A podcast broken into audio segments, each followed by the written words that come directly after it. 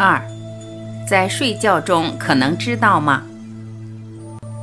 禅宗有一个睡觉的故事，两个修行人夜里一起住茅棚，一个睡着了，打呼声像雷一样大；另一个在打坐，心里不耐烦，不静坐只会睡还打呼，明天还是请他走吧。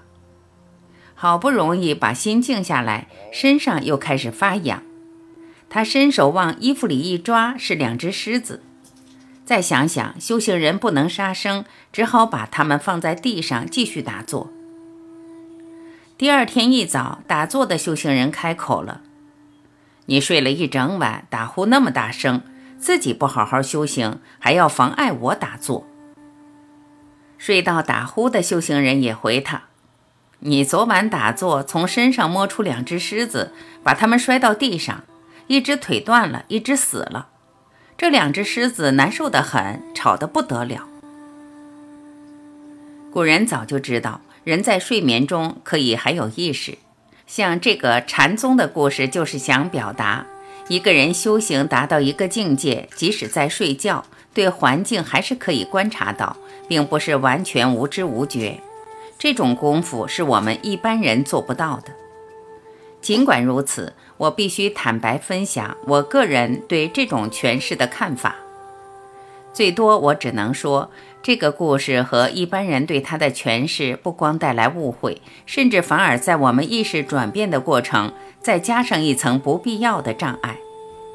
我们一般会认为自己在睡眠中自然切断了跟这个人间、跟这个世界的知觉，最多只剩下做梦。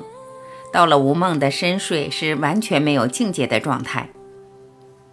然而，我们只要仔细体会，就可以发现，这个故事好像是在表达修行的过程会突然得到一种进展，像是在睡眠中可以觉察到环境，体会到这个世界。例如，知道别人抓狮子，听到自己打呼。甚至让我们认为对这个世界的点点滴滴都要注意到，而把这种体会、觉察和注意当作是一种成就。我敢大胆地说，假如一个人随时这么做到，就算看起来在睡觉，最多也是在打瞌睡或是半睡半醒，并不是我们一般生理层面的睡眠。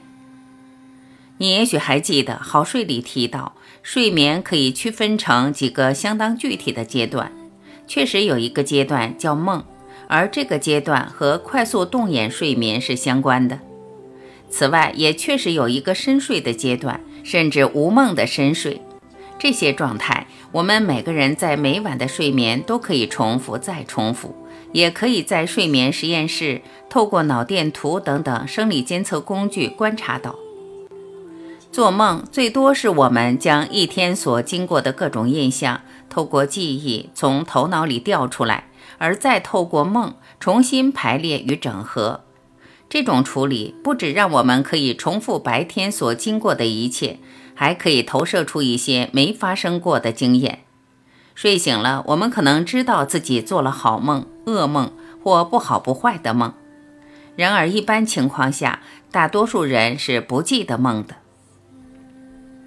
在睡眠中有一个阶段是没有梦的深睡。我在好睡也谈过这种深睡对休养生息的重要性。光是从健康的角度来看，深睡可能就是睡眠最重要的部分，让我们真正休息，身心得到彻底的调整。不过这方面我不会在这里多谈，最多我只是想表达，无梦深睡确实是最休息的状态。而且在这个状态没有梦，尽管醒着做梦，就连无梦深睡都还是头脑的不同状态，还是落在相对意识的范围。我真正要表达的是，我们有一个没有动过的本质，在做梦、无梦深睡，甚至白天清醒的时候都存在。然而，这个本质跟我们在人间有没有各种体验一点都不相关。倒不是透过我们可以观察到一只狮子或环境的变化而成立。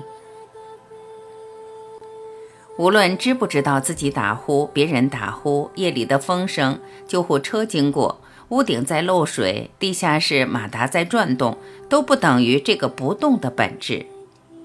这个不动的本质，跟我们透过五官可以掌控的一切，包括任何可以称为经验的印象，都不相关。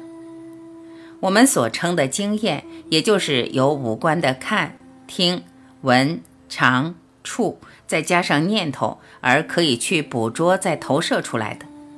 我们在人间可以活出来的各种经验，再怎么丰富。再怎么精彩，跟这个本质全部都不相关。这个本质是永恒，是不生不死，跟我们睡或不睡完全无关。它随时在，只是我们平常不知道，才有那么多话可谈。但是我这么讲，一般人可能听不懂，也没有一个切入点去掌控或体会，更不用讲住在它、停留在它。换个方式来说。在无梦的深睡中，我们头脑的作用没有任何起伏，那个时候反而是一种接近醒觉的状态，只是我们自己不知道。想想一年三百六十五天，一个晚上也许好几次，就这样被我们随时错过。假如知道，我们也就轻轻松松醒过来了。谁知道或知道什么？这两个问题本身也可以成为我们最好的修行、最好的练习。我在这里大胆地说，知道的人不是小我，醒觉绝对不是这个肉体的身心可以知道的。肉体和身心所知道的一切都离不开小我，离不开一种相对局限的意识。假如有一个体可以知道，我们最多只能勉强说。这个体是一体，是一体知道，知道什么呢？知道自己自己的在，自己的存有，自己的永恒，自己的完美，自己的在觉乐。这个知道倒不是透过人间任何觉察的能力来知道，我最多用真正的自己领悟到自己真我，领悟到真我。倒不是小我去领悟到什么，比较正确的表达，其实这个真正的自己或真我也不需要去领悟到什么，甚至也没有什么自己是他需要去领悟的，他最多只是存在，而我们要跟他接轨。一般人称为领悟或开悟，最多也只是自在，倒不是从小我延伸出来的动或想可以取得。我才会说，醒觉是一个颠倒或反复的观念。我们在这个人间，从出生到现在到离开，可以体会到或可以表达出来的一切，都是站在人间的有、做、想、动在看。然而，这个相对的小范围本身是封闭的，也跳不出自己所建立的边界条件。无论我再怎么解释醒觉，都不可能让头脑突然听懂。虽然头脑听不懂，但是我们透过人的聪明，还是可以建立一个妥当的基础，并且透过这个基础往内心回转。也就这样子，早晚头脑会让步，让一体自然浮出来，我们也就突然懂了。睡眠，尤其无梦深睡的比喻，对我们修行的理解就是有那么大的重要性。我敢再进一步说，在无梦深睡的状态里，我们的头脑完全在休息，是少了头脑念头的干涉，或说少了这一层不需要的折磨。无梦的深睡对健康和疗愈才会有那么大的作用。我们在这种状态，不仅让身心得到放松和休息，也让自己全部的潜能发挥出来。相信我这么说，你也自然了解，清醒的睡这个书名所指的清醒，和人间一般认为的清醒一点都不相关，是站在醒觉的清醒，和头脑的知道或不知道一点关系都没有。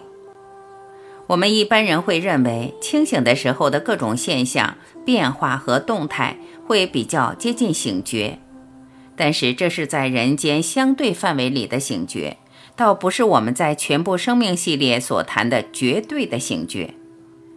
真的要说没有念头、没有东西可以抓、可以描述的无梦深睡，或许还比较接近醒觉。怎么说？我们仔细观察，自然会发现，睡觉的人，无论做梦或无梦深睡，和醒来的人，非但是同一个人，而且中间的共同点，我们可以称为本质或本性是没有变，是同一个。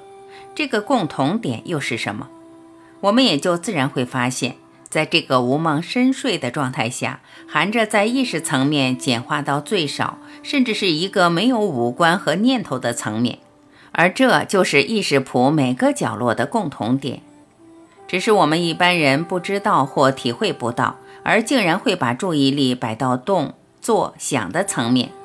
我才会把无梦深睡当做这本书的主题，将它作为一个比喻来切入。